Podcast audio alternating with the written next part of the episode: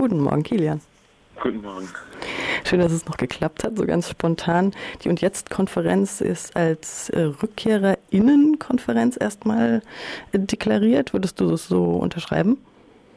Ja, also die ist so deklariert und ist halt auch als reine Rückkehrerinnenkonferenz entstanden, wobei wir den Anspruch haben, die Gruppe zu definieren über, über die Inhalte und die Themen und das Interesse, sich Fragen zu stellen, wie wir in Zukunft zusammen leben wollen. Aber du hast recht, dass es sehr viele Rückkehrerinnen hier sind. Also es geht auch um gelebte Utopien, deswegen auch der Ort Tempelhof, die, was ja eine Kommune ist, in, da bei Schwäbisch Hall in der Nähe, ähm, um zu zeigen, wie so eine Utopie, eine gelebte Utopie eben auch aussehen kann. Ähm, ihr hattet die, die Konferenz jetzt schon seit 2009, gibt es sie, seit sechs Jahren und habt immer solche Orte ausgewählt, richtig? Ähm, nein, das ist nicht, also das ist ja jedes Jahr ein neues Team. Das heißt, wir haben diese Konferenz dieses Jahr das erste Mal organisiert und es sind immer Teilnehmende, die das nächste Jahr dann organisieren. Das heißt, es kann immer was komplett Neues entstehen und letztes Jahr war das zum Beispiel auch in einer Burg, also ohne eine Lebensgemeinschaft drumherum. Ähm, davor war es schon mal eine Lebensgemeinschaft in Tondorf. Aber wir haben uns, wir haben uns halt bewusst auch wieder für eine Lebensgemeinschaft entschlossen, weil das eben eine Perspektive ist oder eine, eine Möglichkeit, die es gibt, Leben anders zu gestalten.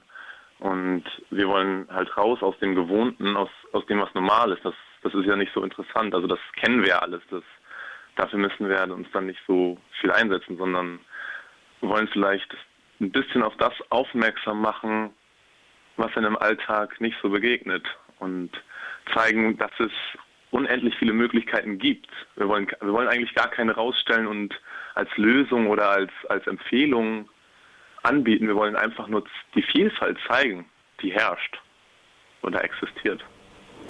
Und gibt es dann vielleicht so eine Überschrift, unter dem das Ganze steht, jetzt abgesehen von Freiwilligendienstleuten, ja. die rückgekehrt sind? Ja, also der, und der Untertitel ist jetzt zum, zum Rückkehren und Aufbrechen. Und die Frage, die wir uns gestellt haben und unter die ich jetzt das, diese Konferenz ein bisschen stelle, ist wirklich, wie wollen wir leben? Wie will ich leben und wie können wir gemeinsam leben? Und dazu habt ihr verschiedene Workshops organisiert, Theatervorführungen, einen Markt der Möglichkeiten, wo Menschen ihre Projekte vorstellen, ähm, ein Open Space natürlich, ähm, ein buntes Programm.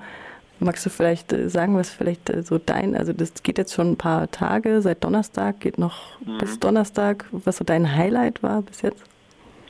Ja, also was ganz Neues, was mich auch sehr überrascht hat, war die Gemeinschaftsbildung. Wir hatten einen Prozess mit der ganzen Gruppe, also mit 130 Leuten, schätze ich, ähm, wo es, wo wir halt probiert haben, ein Gemeinschafts Gefühl zu entwickeln, also ein tiefgehendes Gemeinschaftsgefühl. Und da wurden, das wurde natürlich vorbereitet und dann ging es in Zweiergespräche und es war eine ganz ruhige, besondere Stimmung und da wurden Fragen gestellt wie, ähm, was ist deine größte Angst und was ist deine größte Sehnsucht? Und dann durfte erst eine Person sprechen, alles rauslassen und dann die andere Person. Und ähm, das war unglaublich bewegend, weil also es, es waren, waren, viele, die geweint haben und diese Sachen erzählt haben, die sie vielleicht noch nie irgendjemandem, irgendjemandem erzählt haben. Und am Ende haben wir, dann, haben wir dann einen Kreis gebildet, um das eigentlich aufzulösen und es ist einfach keiner gegangen.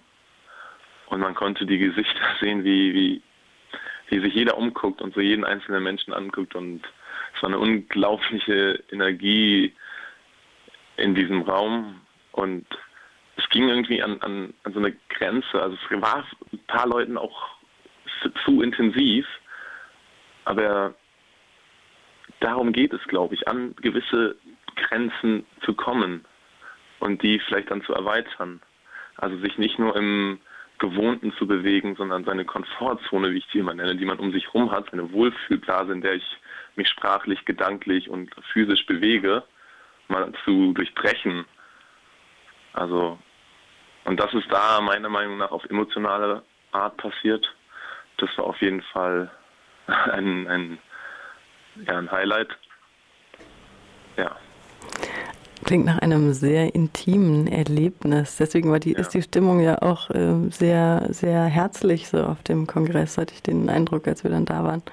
Ja, für, für mich persönlich, was ich auch noch sehr schön finde, ist, wie, wie die Selbstorganisation anfängt unter den Teilnehmenden. Also was dann auf einmal alles passiert, was wir als Organisationsteam nicht, nicht mehr geplant haben und wo die dann einfach sagen, ich habe die Idee und die und die und wir machen heute da noch Musik und also so, ein, so eine Lebendigkeit, die einfach hier ist, ähm, die finde ich auch sehr schön.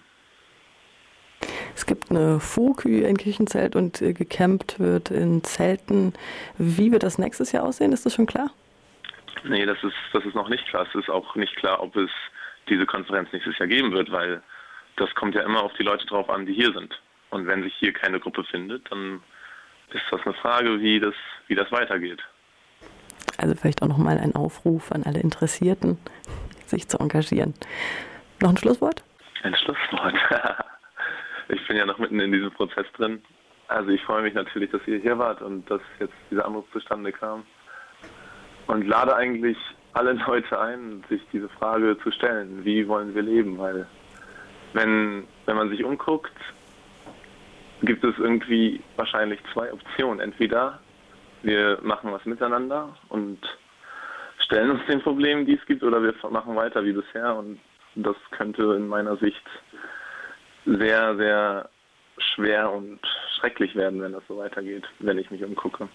Deswegen finde ich es wichtig, auf Menschlichkeit zu achten, also und damit meine ich auf Gefühle und Herzensfragen, weil mit dem Kopf haben wir schon so viel angerichtet bislang, sondern dass wir, dass wir ein bisschen mehr Gefühle zulassen und das mit dem Denken verknüpfen und dann bewusst und richtig oder wahr handeln und was Gutes machen wollen. Das ist eigentlich das Wichtige. Wir wollen ja was Gutes. Das ist eigentlich meine Sache hier.